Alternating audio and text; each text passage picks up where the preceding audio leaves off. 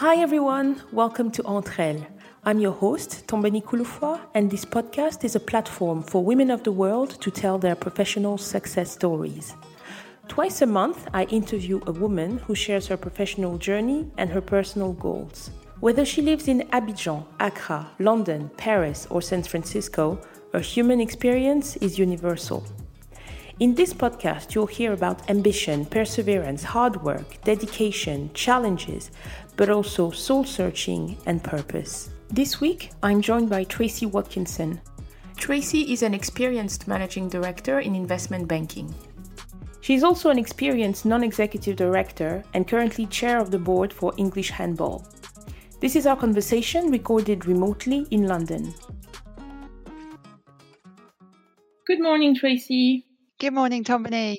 Thank you so much for taking the time to chat with Entre Um, when I first started this podcast, I had a dream list of guests that I was hoping to have on, and you were one of them. So I'm very pleased that you agreed to come on the podcast. Um, as I was saying in the, in the, introduction to the episode, you are a chief operating officer in a finance function at NatWest here in London. So we're going to talk about your professional journey and uh, all the good work that you're doing uh, around women empowerment, but not only. So let's talk about you first. Where did you grow up? Sure. So I grew up in Yorkshire, um, in the north of England. Um, I would describe it as a bit middle of nowhere, um, very, uh, very rural, um, very traditional um, upbringing actually. Um, local state school education, um, my mum and dad. Um, I guess quite quite humble. You know, no one in the family had ever been to university. That sort of setting. And you went on to study at uh, University of Southampton. What did you study? Uh, I studied maths. Uh, maths and statistics uh, was my main degree, and then I stayed on uh, to do a master's in statistics uh, in medicine. Um, I just I loved maths. I, to be honest, I just found it quite easy, and I really enjoyed doing it. Um, some of the memories are coming back now, actually, as I've got a, a daughter, sort of, um, eh, well, she's nine, and doing her maths work, and I, I enjoy it again. I mean, honestly, I, I sit there doing her little exercises with her, and I can remember that was almost a hobby um, when I was that age. You know, I'd spend my money going to W.H. Smith's, buying maths exercise books, and just doing more and more logical problem solving. So uh, I guess it was a, a, a, an obvious path to just keep studying it uh, all the way through to, to masters.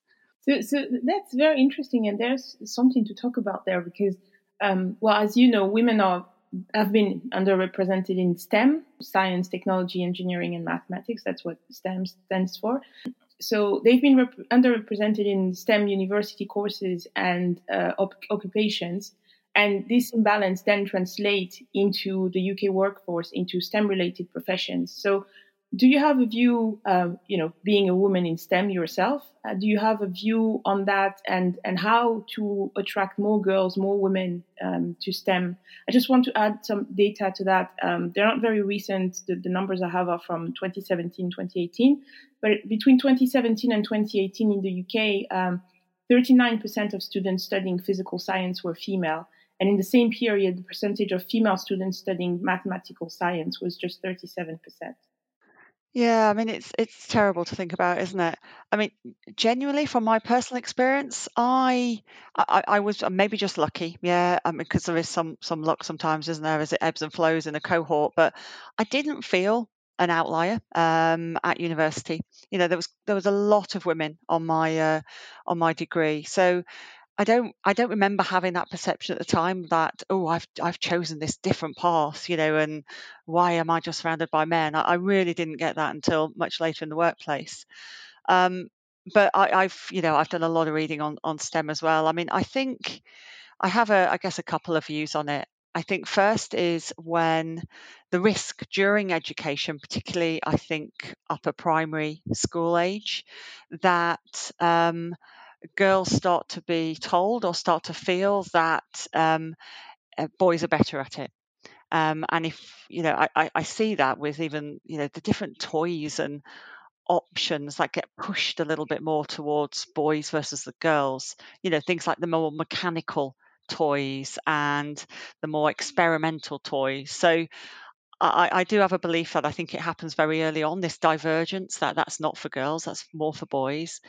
Um, so I think there's been some great, you know, efforts to try and adjust that over the years, but I think it's it's a couple of generations of chipping away at that as as parents and in the communities to make sure girls never feel turned off by the subject and are as attracted to it um, as boys clearly have been, you know, for, for, for decades. Um, and, and it's super hard as a parent though isn't it? Because you just I, am very conscious that i don't ram it down the poor girl's uh, throat you know do maths maths is fun. You know i'm sort of buying her chemistry sets and i'm doing this and doing that. Um, so you, you know you want them to still make their own choices and and, and feel empowered to to do what they enjoy doing but at the same time I, I think the responsibility is in all of us to be very um, aware of of that divergence and just nip it in the bud where we see it. Did you intend to work in finance?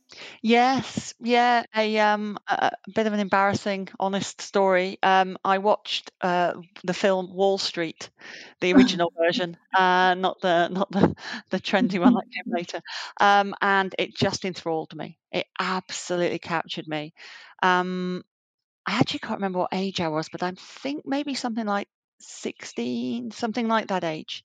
And that was it. I wanted that fast paced environment. I wanted to work in the city. I wanted to be surrounded by this huge buzz of, of you know, the engine of, of finance for the world. And it completely um, focused me um, to just progress. Um, I always had the ambition that I wanted to go to university. It was never a, it never felt like something that was out of reach which um, is strange when I, I didn't know anyone that had. I say there was never anyone in the family that had done that, um, but it just felt it, it it felt completely normal for me to have that path. Um, and then when I got to university, studying my maths, um, I started to take the time to understand some other career options. Um, and I was actually, I guess, a bit of a child in a sweet shop. I loved applying for jobs.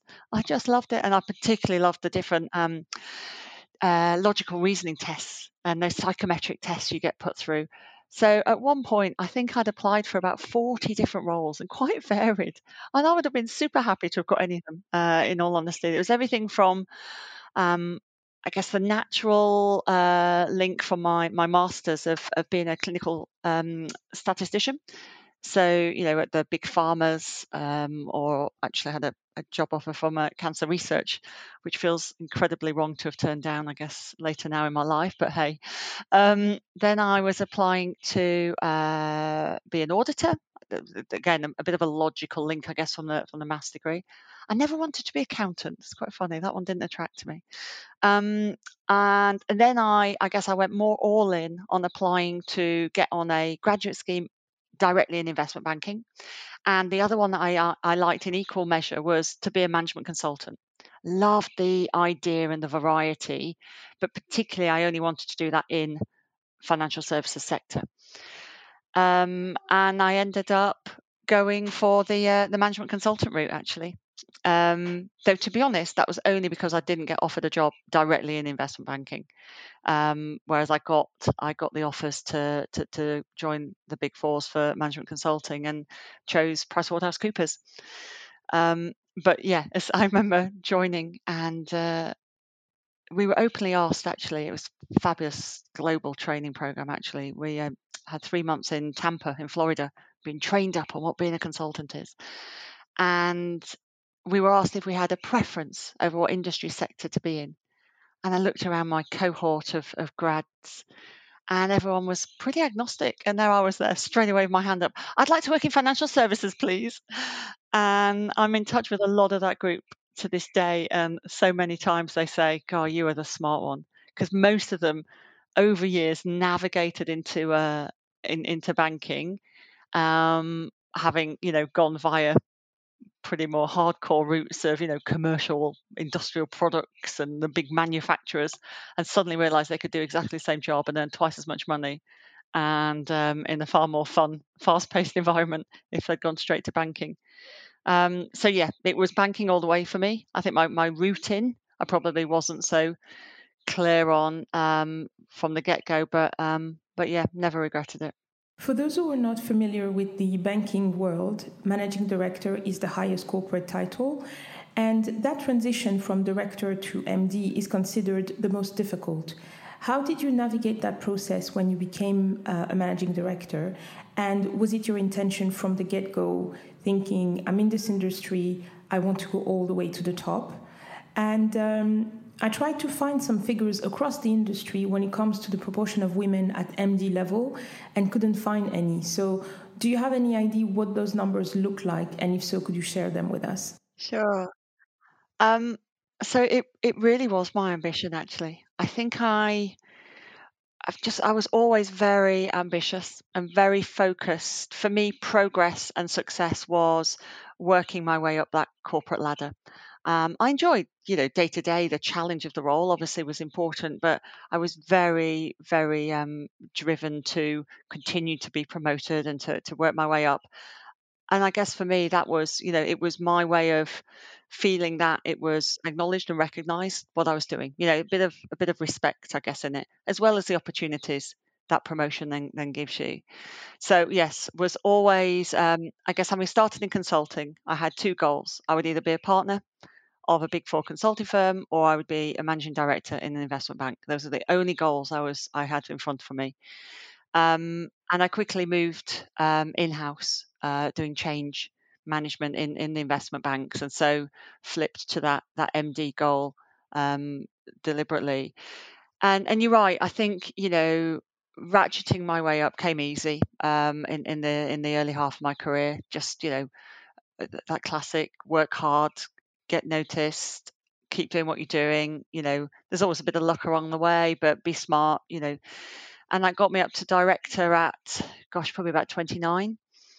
Um, and then it's and then the long run kicks in, and also for me the the the, the child years um, of, of, having two children uh, post director. So I think I mean, it, it is tough. It's um, and I can talk a bit more about, I guess, you know, why it's harder and and, and what needs to change to to affect that. But what happens in in my experience of, of most of the banks I've been at, and and sadly I think across the sector, is it is incredibly subjective.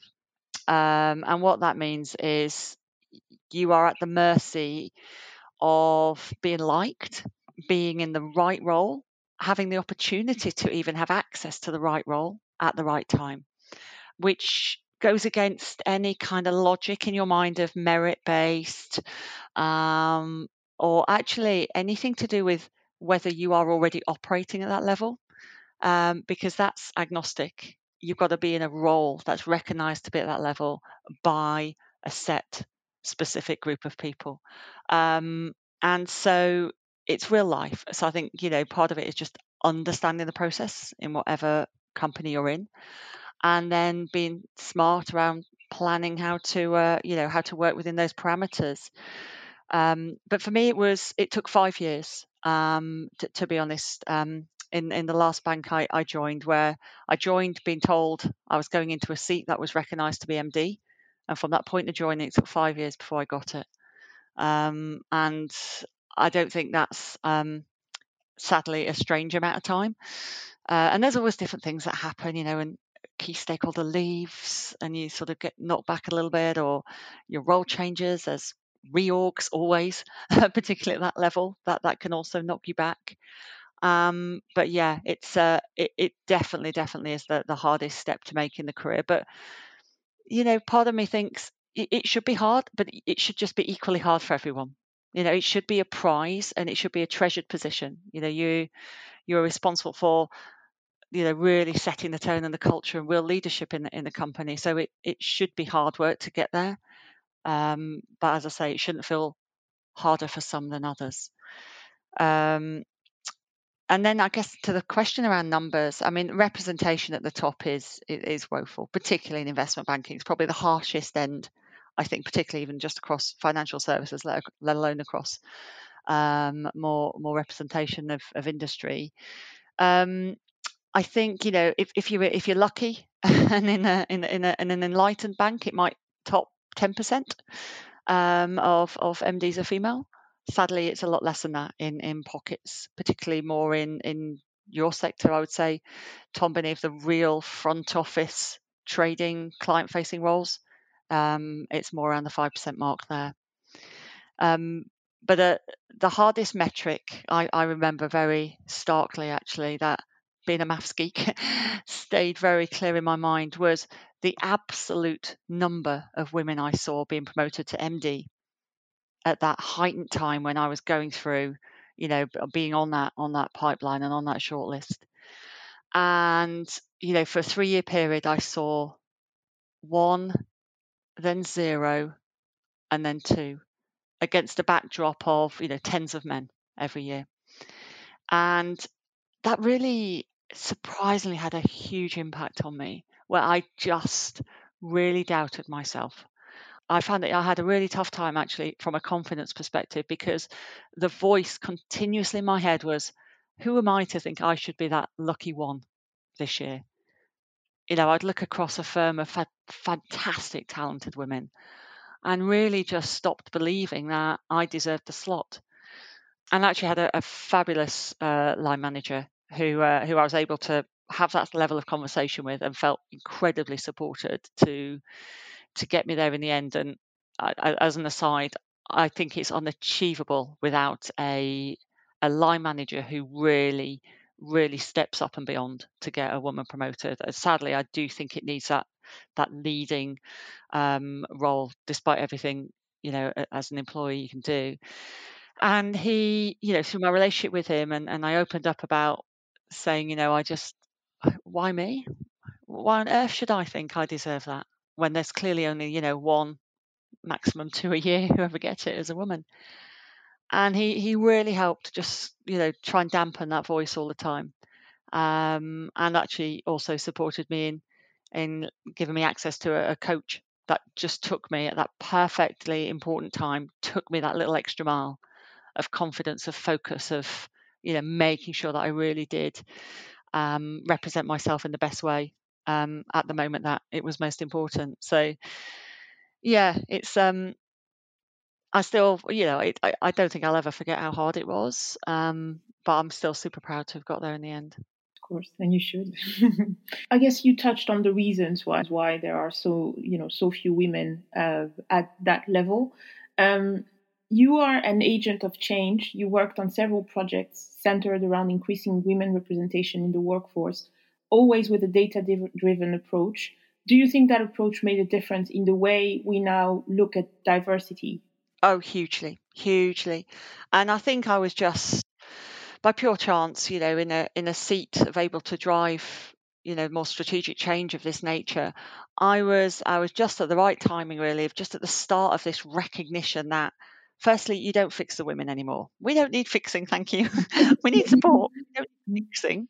You have to fix the system and you have to de-bias processes. Um, and that thinking had been bubbling around in the background by a couple of, you know, particularly pioneering women.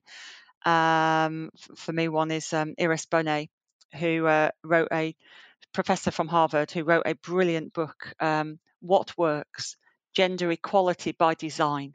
You know, really all about how you change the system and that's how you you create the the balance um, and so so that had been rumbling in the background and then genuinely i've seen such a turnaround in the last five years where that's become far more commonplace talked about. Um, and you're right, at the heart of it is being able to measure, being able to understand, um, particularly around the key processes um, across an employee life cycle um, where differences occur. You know, measurably identifying where you have a difference in your organization, and then you've got that baseline data, which you can measurably work out whether all of the interventions you then do are having a change or not. I mean, it's so logical if we think about how we measure any other business problem um, in, in a, in a company. You know, we use data. We have targets. We set goals. We link them to comp and gender balance and, and diversity more broadly is a business problem. And so you need to treat it in the same way. There is a, a McKinsey study from January 18 um, called uh, Delivering Through Diversity that basically looks at diversity as a source of competitive advantage. And the, the study um, sort of reaffirms the global relevance and the, the, of the link between diversity and company financial performance, um, outperformance, I should say. Um, and uh, and basically, that study found a positive correlation between gender diversity on executive teams and uh, and measures of financial performance. So um, clearly, that's uh, obviously that has uh, made a difference in the way a lot of those companies approach um, diversity in, in, in general when we prepared for this episode, we talked about books and and you know the ones that have influenced us uh, in our career. So you mentioned two books uh, that influenced you in the early years. So um, do you want to talk about those? Yes, um, yeah, I'm, I'm a big anchorer of books actually, though I'm terrible with my memory of, of ever remembering the title. So um, I often end up um, Amazon googling it, one or the other, and then just send them out to people I mentor. Um, but yes, I mean a real one. I guess early in my career was by uh, Miss Moneypenny, a fabulous uh, woman who wrote a column in the Times, uh, sorry, the Financial Times, um, which was which was great. You, will have to remind me of the name of that one, Tombeni. Survival in the City. Survival in the City, which uh, you know is is a hugely recommended one um, I'd say, you know, in, in the early part of your career. Um, then for me, um, certainly as as I was, I can't remember when I read Lean In, Sheryl Sandberg, if it was after my first child or just before it, but I mean, massively, always buy that one for any any lady who I mentor who is pregnant. There's so many out there that I've had that too. Um, it is just such a timely read to keep your confidence and your ambition going um, and not lifting your foot off the pedal when you're you're thinking about having a uh, starting to have a family or, or during you know during that time um, I see so many people lose way too many years of progress um, versus what they needed to um, and then I think you're right. I mean, later in my career, certainly about when I've got to a point where I want to really affect change, I guess, rather than more personal development is is is Iris Bohnet, who um you know I had the, the the great fortune to work closely with um on on the gender project um at, at my last firm and she's just fantastic um and then you meet more and more people like her and people in the government equalities office and, and Ann Francke who also met who's also written a super book um, a couple of years ago um you know just how to how to make really simple action orientated ways to achieve gender balance. Um, and it, it was lovely with me because it all resonated to my own experiences and then what I was putting into practice um, in a in a real project in in a bank. And so it's as I say, I think there's been a big swell over the last five years of realizing not just talking about why we need to do it, because as you referenced, all the research is out there now. We all know the value we all know the need for change. Um, and now I feel like there's great clarity and great real examples, like, like what I've done, of how you can actually change things. Um, and it's not rocket science, but there is a, a set way of doing things, and there you basically need to, you know, you need to follow every action. There's not one that will give you a, a bigger, quicker benefit. You've literally got to set those targets, report on them, set up the formal governance, have that detailed action plan of debiasing your processes um, based on those data findings. Um, and you, you know, for me, a great thing that is often missed actually is making sure you do this change in partnership. And, and for me specifically, that means in partnership with HR, with the heads of business, with women's networks, too often I see a huge amount of energy spent on activities around helping women or women's networks. And I, I so often think, oh, if only you all just corralled together, you know, the amount of change you would have, the big leap forward you'd have is is so greater. And and I really was able to do that um, in, in my last firm. And everyone wants to feel they're part of, you know, a, a bigger board level supported plan. Um, and so it's it's a real great sort of key to unlock, I think, to, to move things forward. And also, um, sometimes the, the there are two other difficulties that I see. One is how do decisions trickle down from the top to you know lower management level because you know you need to have everyone on board right uh, for for for these things to to succeed. And the second thing is i have a, a lot of male friends in this industry. And i remember you know a year or two ago, they all started making comments about, oh, that women, yeah, yeah, well, it's a great time for women, you know, that, yeah, yeah. If you're a woman now, you know, you'll get promoted, things like that. When you were looking at them, like, so when you guys were promoted all those years, was it just because you were men? I mean, it was like, anyway. No, a couple of key points. You're absolutely right. And, um, I mean, if, if I take them in order, so the first one I mean, you've got to be ruthless about giving the clear message and the clear specific actions required at every level of an organization.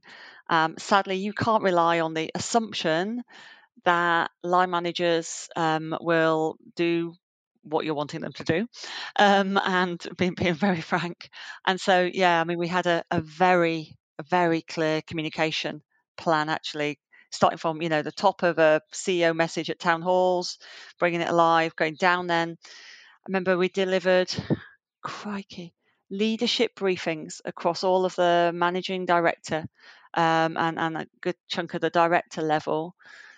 I think we touched probably about 450 people over a two three month period. A very very specific briefing on what we were doing, why we were doing it, what it involved, and specifically always ended with what their actions were and how they would be monitored and how they were embedded in their objectives. Um, so, you know, you've really just got to push that down. Um, and the other bit I think is really powerful is role modeling. We, you need to bring alive what good looks like using real people as opposed to just telling someone what good looks like. Um, see, I'm I'm referring to you know the the male line manager who supported a female employee to work flexibly and a male employee to have shared parental leave. It, it's those sort of role modelling where you know it's it's true ally um, behaviour. Um, but to your second point, oh my goodness, yes, I remember being in a town hall talking about the project um, to, to all the UK staff. And someone asked a question. A lady was brave in the audience and asked a question uh, uh, pretty much along your lines, which was, I don't need a free ticket. Thanks so much. I want to be promoted because I deserve it. And I just, I remember being so fired up and I just went on this sort of little bit of a tirade and I was really worried I'd overstepped the mark. And I had such great feedback after that from the CEO, from other people who were in the audience who just said it really helped how you responded to that so pertinently because that had been in the back of my mind for so long. And so, you know, you have to just call this out and you have to be very, pretty forceful and say, this is achieving gender balance is never about a free ticket for women. It is never about um, treating women um, differently. It's quite the opposite. It's stopping men being treated differently. And it is about equality. And then, you know, from a legal perspective, until you have equity, is, is the term that gets used, which is equal representation proportionally in all your processes. So, you know, uh, the same proportional uh, ratio of women promoted versus men, as an example, as opposed to the you know absolute number being the same relative to the pool underneath. Until you have equity in your processes, then there is already bias. Yeah, there is lack of balance. So we could look across all our environments. I mean, it's pretty easy to see, isn't it? Just you know, visibly looking across until there is equity in what you see of hiring, uh, performance rating, promotions, pay, then proactive support um, and enablement of women is is actually must have. Yeah, that is not giving you a free pass. That is correcting an imbalanced system. But my goodness, you can't say that enough times, and you have to say it to the men, and you have to have men say that to men. I have observed the the power of that, um, and it's when you meet those those few men, sadly few men, who are incredibly articulate in explaining the privilege that they've had. You know, we, we hear privilege used far more for the right reason at the moment from a, a, an ethnicity angle. There has been male privilege for decades. um, just like we uh, see white privilege, but it's never been understood and acknowledged. Um, and those that can stand up and say, you know, we've had we've had a good old ride for a long time now. This is about not taking opportunities away from men, but making sure opportunities are equal. Yeah, indeed. Um, so in 2018, you won the uh, the Women in Banking and Finance Champion for Women Award. What did that mean to you? Oh, thank you for bringing that one up. I, I think actually it was probably the proudest moment in my career, um, which you think should be the MD, given my I was so focused on getting MD uh, comment. But um, I think the MD came with so much hard work and pain. It actually was just relief at the end of that, rather than this huge gratitude. Um, whereas the Women in Banking Finance Award was completely unexpected. I mean, just completely unexpected. Um, yeah, it blew me away. Uh, there's a picture that still gets used by the organisation of of when I stood up. Um, they make all the nominees stand up in this beautiful ballroom at the, at the Hilton on Park Lane at the event, and so you all stood up uh, as shortlisted and nominees, and then the the winner gets announced, and the camera just caught me with this like you know my hand over my face, going, "Oh my goodness!" I mean, it was so real. Um, that that image definitely sums it up. Um, but no, it was it was huge for me. The, the, judging panel, I mean, firstly, it's a fantastic organisation, it really, really is. Um, and the panel of judges who decide this for me are, you know, are role models um, people like Vanessa Vallely. I mean, just fabulous people. People like Susan Allen. To have them read nominations and pick out and value what I've done, particularly under that heading of Champion for Women, you know, just um, is, is, something I'm so proud of. And I, I, still have the trophy behind me in the study. I it close, that's for sure. Going back to the books that influenced us, I loved Lean Um, I read it as well, and I thought it was a fantastic book. Um, at the time, it was celebrated across the board, but lately there's been some criticism about it, mainly because the whole premise of the book is that women need to be more proactive, more strategic, um, and as the title say, you know, lean in, right? There is this quote from Michelle Obama when she was doing the Becoming tour, where she said sometimes leaning in is not enough. And obviously, you touched on that and talked about it in details when you said that you need to be in the right seat, you need to have support. But do you think that what's missing is that general understanding of everything that is needed to succeed? That it's not just doing the right studies, being motivated, but that you also need all this positive environment and support um, and everything that goes with? Oh, absolutely. It's it's a whole ecosystem, isn't it? Um, I think it touches on a few things we've talked about. Of it need you need to be in an environment that is enlightened, that can is humble enough to recognise that bias exists and is actively working to diminish that. You know, and debiasing those processes. Um, and you need to work in an environment where men are empowered and encouraged to be allies. Um, again, and for me, if all of that exists under the the reason is clear business benefit as well as the right thing to do. I found one of those two hooks is is what usually you know touches someone. Um, but I think, I mean, it, it, was. I think Michelle Obama. I mean, her book was was fabulous. That was probably my favourite read last year. And you know what she highlights specifically is, it doesn't matter how much you lean in and you you look after yourself. That's an important part. That's you driving your career but you need that hand. You need the environment and you need the hand to pull you. And certainly personally for me, I I had a great influence on my success was a, a sponsor relationship. Um, I developed very early on in my career. A great man uh, called Andy Gregson. I worked with him. Um, gosh, I think I was still at PwC at the time. One of my first projects at Deutsche Bank in Frankfurt, and he was um, he was the the head of the project on the on the client side, um, and you know, I, and we're still obviously very good friends now to this day. And he he just he obviously just saw something in me, saw that I I cared about my job, I was good at my job, and he just did the most simple things of when there was another project, he said, Oh, you should see if Tracy's available for that one because she did really well on the other one. And it got me back into that client again. And then I ended up um, going perm there. And I Andy opened the door for me. And that's what a real sponsorship relationship is, isn't it? It's it's actually providing opportunities, not just soundboarding and advice. And he he offered me roles and sort of took me with him through three different organizations. Uh, Deutsche, RBS, um, and then at, at UBS. And I mean, I'm not naive to think that that didn't give me a huge leg up and, and progress.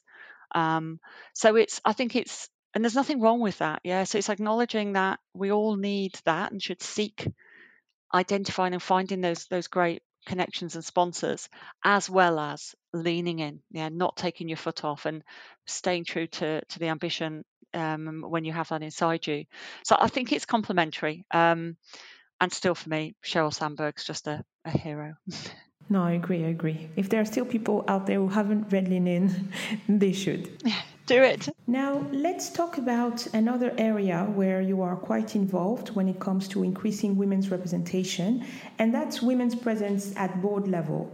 Why do you think that matters so much? Yeah, so I I mean my um personally it was always something I was interested in. I just thought it was, you know, when I finished my professional career. So I thought I'd have to get to, you know, all the way up to that MD level and, and sit at that for a while. Then I'd have some value to be able to maybe have a board role in an, in another company. So I think I had the personal interest in it first of all, um, and so I started to do some some research, and that's when you know the data is is horrific, and I'm going back ten years at this point where it was really woeful, um, which you know thankfully companies like 30% Club um, have have made great strides, um, but for me it's important on on a bigger scale. You know if we i've talked a lot about the nitty gritty of, of balance within an organization but if we don't have women in decision making roles which is usually executive committee um, or executive committee minus one and ultimately those those board roles so either exec director or non-exec director roles then that's the real metric that drives uh, business success yeah, because of the balanced decision making. It, it is it is that simple. And so, whilst it's important to work bottom up, almost within an organisation, to uh, to get the right pipeline, so that eventually we uh, we we fix the problem at the top. For me, it's also important to start to get that board level experience earlier in your career because you're already going to be adding value to some of those smaller companies um, or, or organizations and for me, there's a direct linkage between having a board career or board experience and actually your own personal um, progress to executive level. You know, they're not they're not separate for me. So I think yeah, two two prong reason why we need women at the top to ensure we get the right balanced outcomes for, for all companies and organizations. But secondly, by thinking to do that early in your career, you will help your chances of actually getting up there and, and being in one of those decision making seats in your in your own mm. career. And do you do you support uh, quotas for women on boards? Hundred percent. Because in the past, the idea of quotas made a lot of women sort of uncomfortable, right? Similar to that situation you described, where that woman made the remark, "I want to be promoted on my own merit." Obviously, now that everyone is looking at the data, I guess there's a progression there. Uh, but yes, sorry, I wanted to add those points. Please carry on. Yeah, no, I think I think I, to be honest, I've never really understood why why people are anti quotas, but I, I, know it's a bit of a fine line and people are for and against. But and maybe sometimes I think it's it gets a bit lost in the language of target versus quota versus you know um, directional ambition. Whatever resonates with you, then you know interpret it your way. But my goodness, what matters is we achieve some balance. Um, and there's a huge amount of study that says the value of diversity only happens when you hit over 30%. And that's why the 30% Club started with that name. Um, and so sadly, you know, you don't you don't usually see movement in numbers. Again, think of any business problem, any performance metrics. You don't see movement in numbers unless you set an ambitious goal and you set a target, um, and then you're measuring progress towards it. So, for me, quotas are, are incredibly important because it sets a tone, it sets a framework for for boards, for companies to to work towards and it's a measure of whether you know you you um, have met that ambition or not. Um, otherwise, what would happen? You'd have everyone setting their own little goals. Some would be woeful because they'd be based on their start point of zero. You know, you'd have a real mixed bag. So, I personally think that that level setting of what good looks like is is important. You are um, chair of the English Handball Board, but you've had other board roles before that. I remember that uh, when I started looking at board roles, I had no idea where to start. Um, you know, how does one get on a board? So I think it could be helpful for people listening um, to hear about your experience uh, on that front. Do you want to tell us how that process was for you? Yes, definitely. And and you've hit the nail on the head. Actually, it's it's sadly historically, and I think getting a little better now, but it is still a bit of a dark art.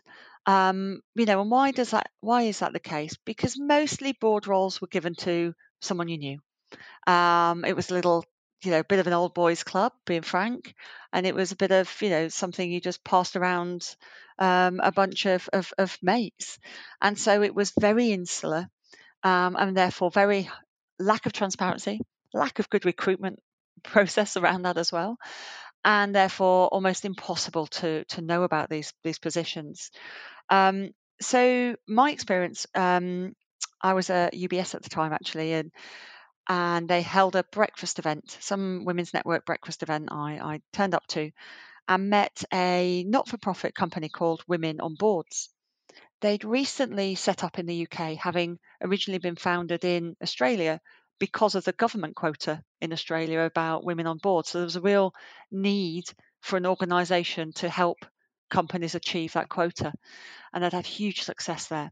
So they'd set up in the UK um, three wonderful women uh, Fiona Hathorn, Rowena Ironside, and Rachel Tranter. And I can remember so clearly that, that breakfast morning meeting them because what they did for me in a, in a short conversation is they completely took away this strong belief I had that you had to progress to be pretty much board level in your professional career to be ever considered for a board role on another company. They just took that away, completely burst that myth, and convinced me there and then over that breakfast that I had enough experience at that level. I was I was at director level, senior director level, that I absolutely had enough experience at that level to add value to a board. It was just about finding the right organisation and the right company to start that that what they refer to as a stepping stone board career.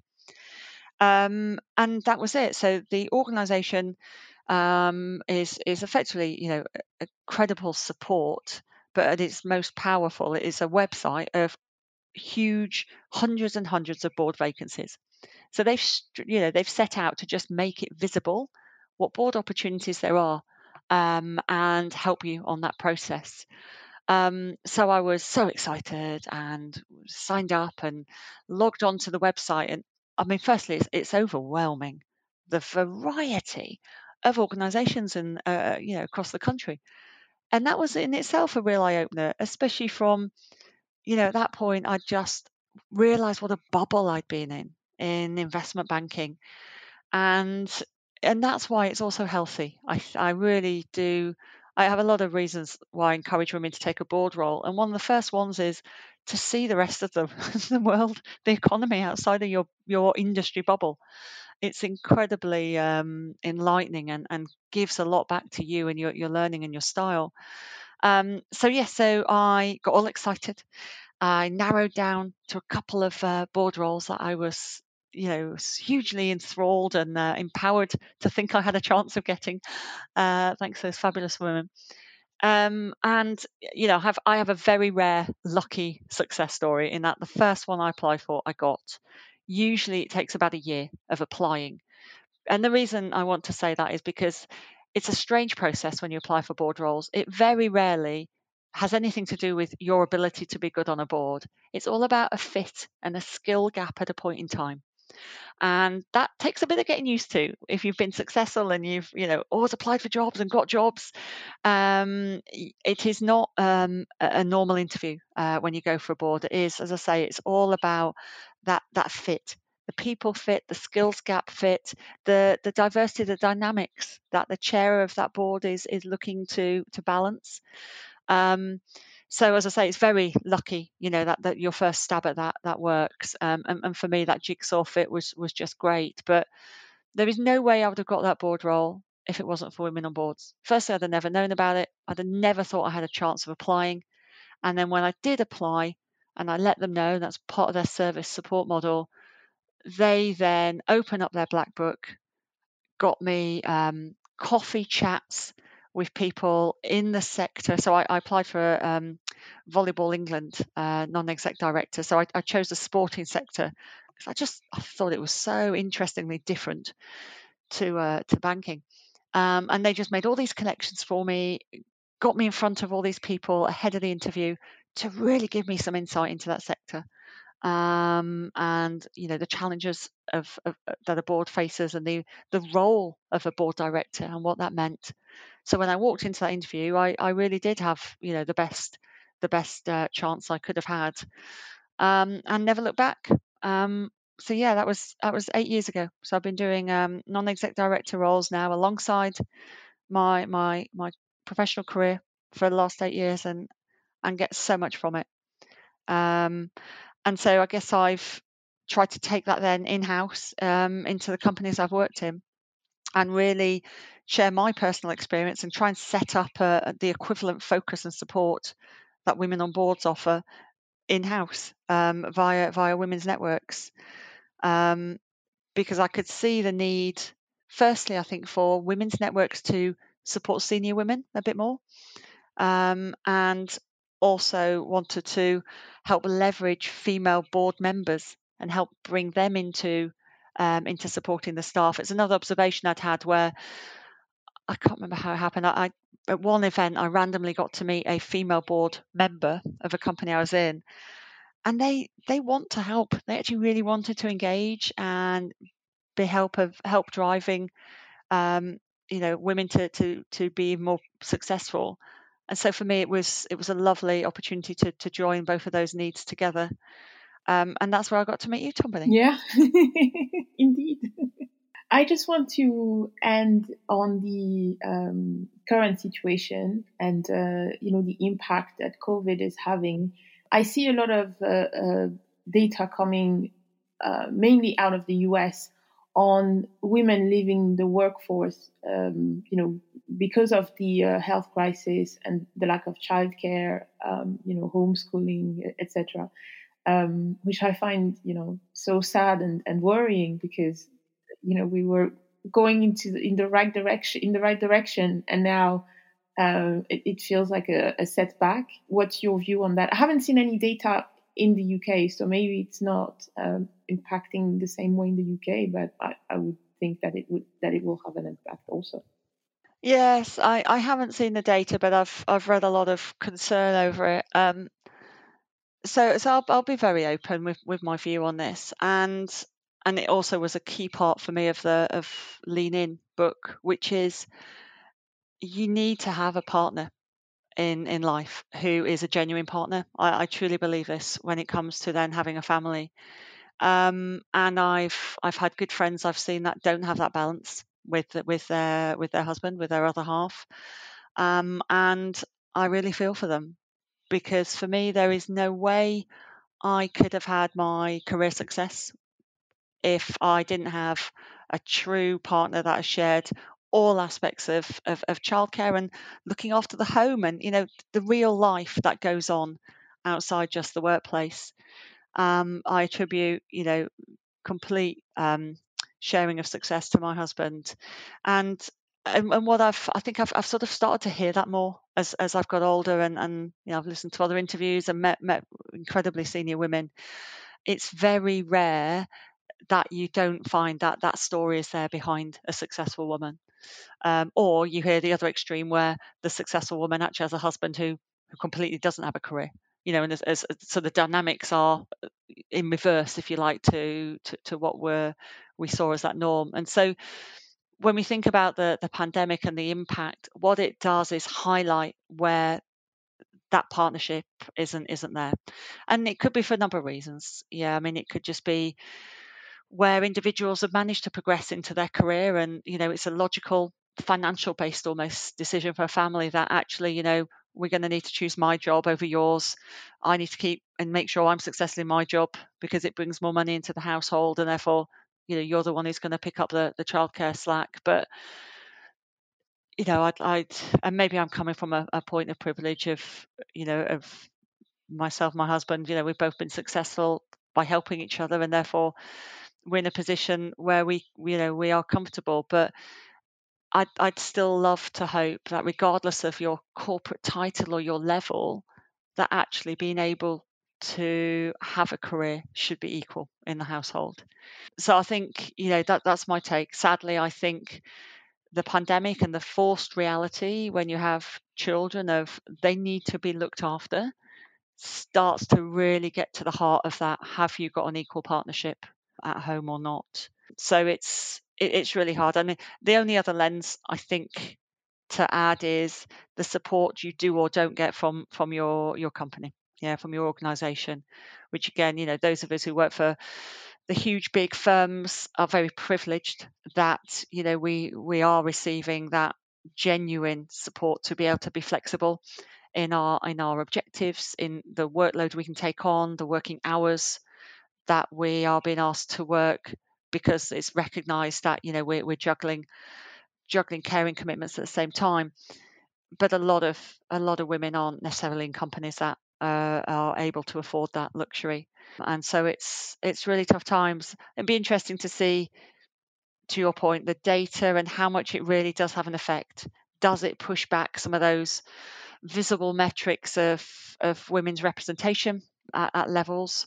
I guess we'll we'll see the outcome, whether you know how severe it really is in in, in the next probably decade or two, because w- will it have slowed down that progression um, of increasing women up at the top? Mm. Well, hopefully it's just a hurdle, right? Um, or a setback. Yeah. In the middle of a, a, a movement that was trending in, in the right direction. Exactly, and you know the huge positive we mustn't still ignore um, is is the you know proven point that you can do a job not working in the office. You know that's been a massive, massive part of any action plan to get gender balance for for the last decade, but it's been a hard hurdle. Um, you know, so many roles are never supported to have that flexibility because of a myriad of reasons. And that's what COVID has taken away. You know, all all of the jobs can be done. It doesn't mean it's a pre- preference for everyone to do it that way from home, but they can be done. And so that opens up a lot more opportunities, you know, forever now of working patterns, which does help women for that, those, you know, specific short periods where you know you have got the newborn baby or, or you choose to want to um, you know take more of those caring commitments uh, particularly when your children are young. But also to let men do that coming back to that partnership you know i think men will feel more empowered and able and trusted to do their job flexibly to allow them you know to, to have that partnering role at home finally where would you like to see your career go ultimately what's your outlook? What's your vision for yourself? Yeah, I've I'm still ambitious. I, I really am. I still think I've got I've got, you know, a good more few roles ahead of me um, of continuing to climb a ladder. Um, I genuinely thought I'd reach the MD goal because I had that as such a clear North Star. I thought I'd get there and then I would just not relax, but you know, be comfortable to just sort of plateau. And my husband laughs when I say that comment because he was like, "You're kidding me? That was never going to happen." Um, I genuinely thought it might, um, but it hasn't. You know, I am I'm still hugely ambitious. In my mind, I toy with the you know the dream of being a CEO. Um, not not for a bank, for a different kind of company. Um, but I think I get hugely excited and rewarded by being a leader um, and the influence and impact you can have. Um, so being operating at a senior level, having an ex- executive role as I, as I have now is is really you know it, that's what I that's what I wanted and that's what I enjoy doing. Um, and it's whether I take that to the ultimate of all leaders, you know, which is that CEO seat to really, really be able to set the ultimate tone and culture and, and remit for for an organization. Um, but I just I just really love love work, love being able to make things happen, influence and, and lead and support people to to thrive, yeah, and, and just be their best. So yeah, a lot more ahead for me. I think I don't have such a mapped out path anymore. Um, other than that that vision of I know there's more I I still want to do um, and and strive to achieve, uh, and that excites me. Well, I too am excited to see it happen. Thank you so much, Tracy. Thank you, Tom, and it's been a pleasure. A massive thank you to Tracy for her time, for being so supportive towards women, and for being so real about her personal ambition, which I hope will inspire other women to dream big and fulfill their professional goals. I hope you enjoyed this episode of Entre Elles, and if you did, please go to Apple Podcasts, Spotify, or your favorite podcast app and subscribe to be notified of new episodes. While you're there, please leave us a rating and a review to support us. You can follow us on social media at Entre Elles Podcast. Thank you for listening and see you in two weeks for a new episode in French and in a month for a new episode in English.